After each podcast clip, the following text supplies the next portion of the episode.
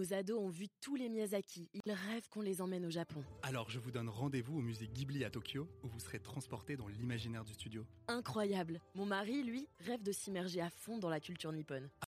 Arthur Bataille, bonjour. Bonjour Quentin. Alors, euh, combien de fois changez-vous euh, votre mot de passe Gmail par an? Et d'ailleurs, euh, plus précisément, quelle est votre relation personnelle avec vos mots de passe de tous les sites, de tous les comptes que vous avez ouverts par-ci par-là? Alors, moi, je distingue deux catégories de mots de passe. Euh, il y a les comptes qui sont très sécurisés pour lesquels il faut les changer tous les mois. Donc, c'est ce que nous, on applique en termes de politique, de sécurité des systèmes d'information. Et puis, vous avez les mots de passe euh, plus personnels, euh, un peu du, pour le tout venant. moi, j'ai une boîte, pour ma part, personnelle Gmail, qui est un peu une boîte poubelle. et je change à peu près une fois par an.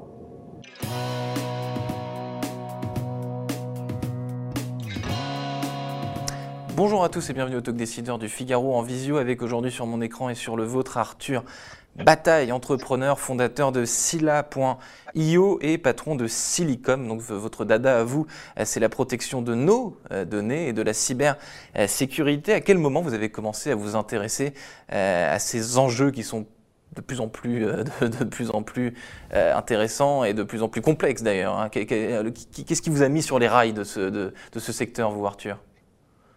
Écoutez, euh, dans un premier temps, c'était ma mère, puisque en fait, ma mère a travaillé dans le domaine de la sécurité des télécommunications, de la sécurité de l'information depuis, euh, depuis toute sa carrière, et elle m'a transmis, entre guillemets, cette passion.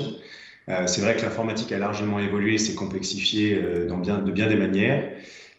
et moi, je suis tombé dedans en 2014 lorsque j'ai repris Silicom, qui était spécialisé dans ce domaine d'activité et que j'ai fondé après par la suite Donc c'est une histoire familiale. Vous êtes tombé dans la marmite de, la, enfin pas de la potion, mais de, la, de la, cybersécurité, si, si j'ose dire, euh, via votre euh, maman, euh, par rapport à ce que vous entendiez vous, par rapport à ce que vous connaissiez de son métier, de sa carrière.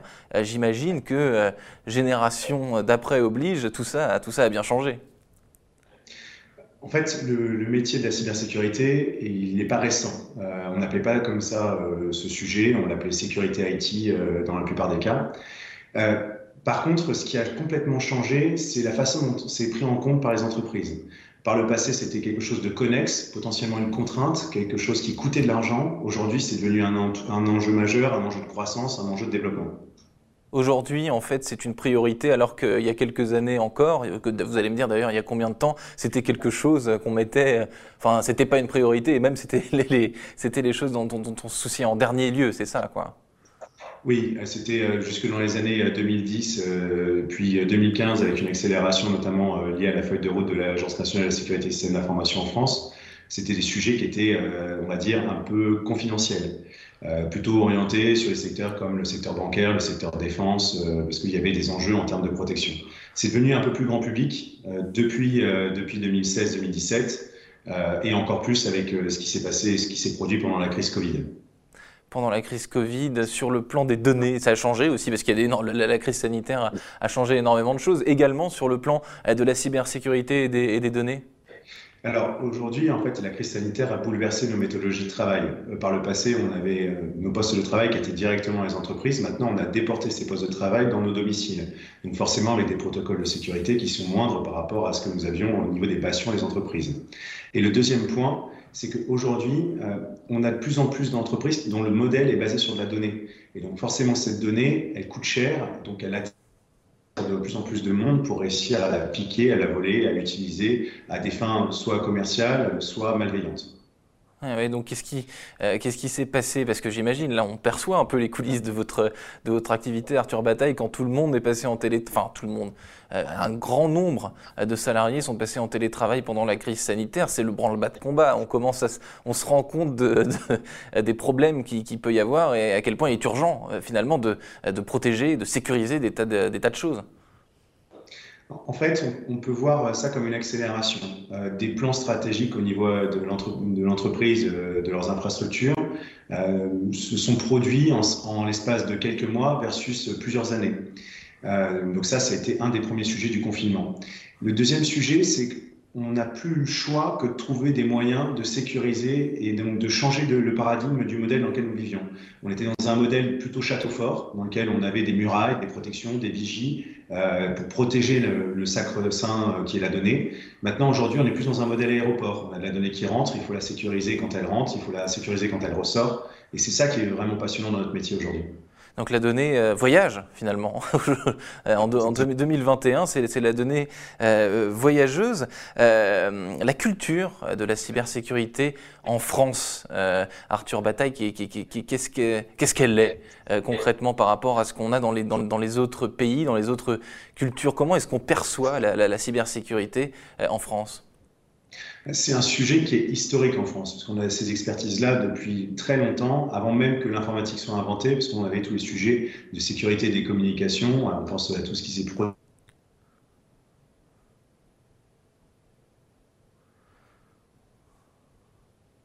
bancaire, les cartes à puce, que l'on a développé d'ailleurs en France. Donc ce n'est pas un sujet nouveau. Euh, par contre, ce qui est extraordinaire, c'est qu'on observe depuis 2013-2014 euh, une accélération des entreprises et des startups sur cet écosystème-là, avec des produits de plus en plus innovants, et on n'a vraiment pas à rougir de ce que l'on a aujourd'hui, nous, en France, versus ce qu'il peut y avoir dans d'autres pays. Donc vous irez jusqu'à dire que, euh, sur la cybersécurité, la, la, France est à la pointe de ce qui se fait au global dans le, dans le monde en tout cas, on n'est pas à la traîne. il y a beaucoup de sujets sur lesquels on a énormément euh, innové, avancé. Euh, il ne faut pas qu'on perde le temps, euh, parce que ce que l'on a pu produire pendant quelques années est pertinent, est performant et peut avoir un modèle économique intéressant. Néanmoins,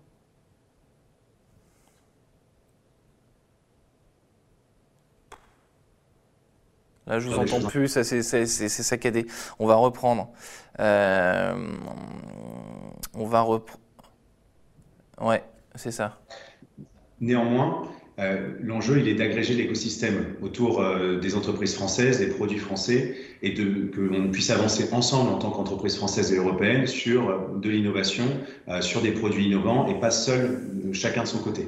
Hmm, parce que là, année après année, euh, Arthur Bataille, les données s'accumulent, on euh, il y en a de plus en plus. En plus, on l'a dit il y, a, quelques, minutes, elle voyage désormais, elle a donné. Donc, euh, plus il y a de données, plus le bruit digital et dans le cloud s'intensifie, plus ça vous fait de travail et de potentiels problèmes, j'imagine.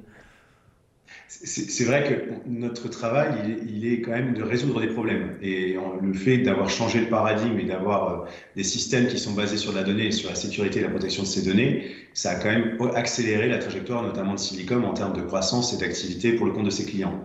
Euh, mais il ne faut pas perdre de, vue que c'est quand même des métiers où on a besoin d'avoir des gens compétents. Et c'est pour ça que nous, on a monté une solution de, formation, de cyberentraînance, parce qu'il y a quand même un, un marché qui est pénurique et il nous manque du monde aujourd'hui pour nous accompagner dans cette trajectoire-là.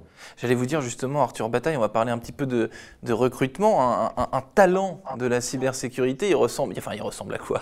Disons, il, a quel profil, quel cursus? Euh, Ses skills, c'est quoi exactement?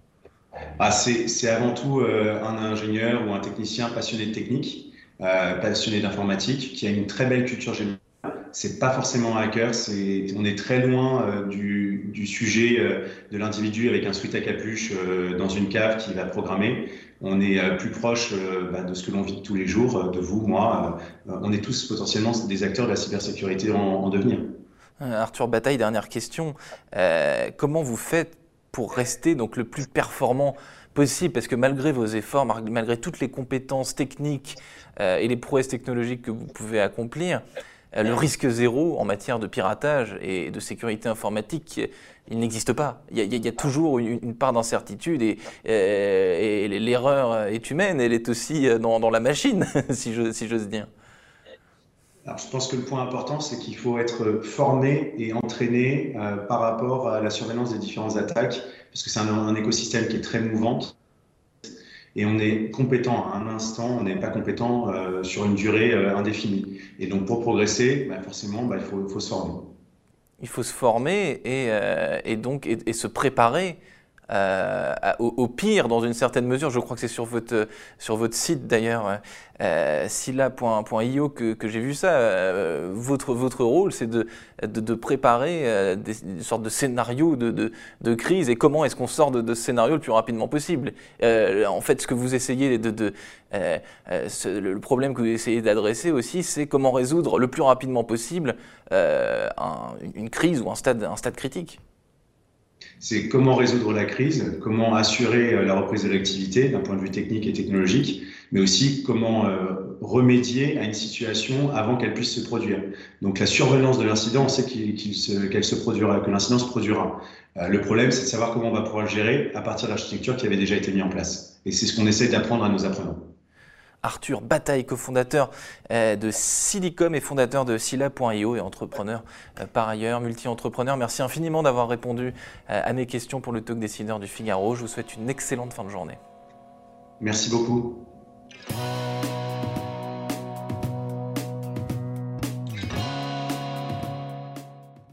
Ados ont vu tous les Miyazaki. Ils rêvent qu'on les emmène au Japon. Alors je vous donne rendez-vous au musée Ghibli à Tokyo où vous serez transporté dans l'imaginaire du studio. Incroyable. Mon mari, lui, rêve de s'immerger à fond dans la culture nippone.